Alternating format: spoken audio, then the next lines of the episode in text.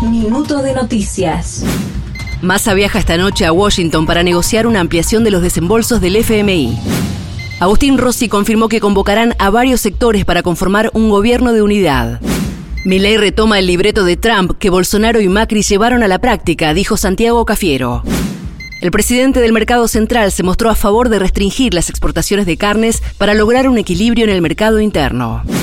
Guatemala, Bernardo Arevalo del movimiento Semilla obtuvo el 58,9% de los votos y es el nuevo presidente.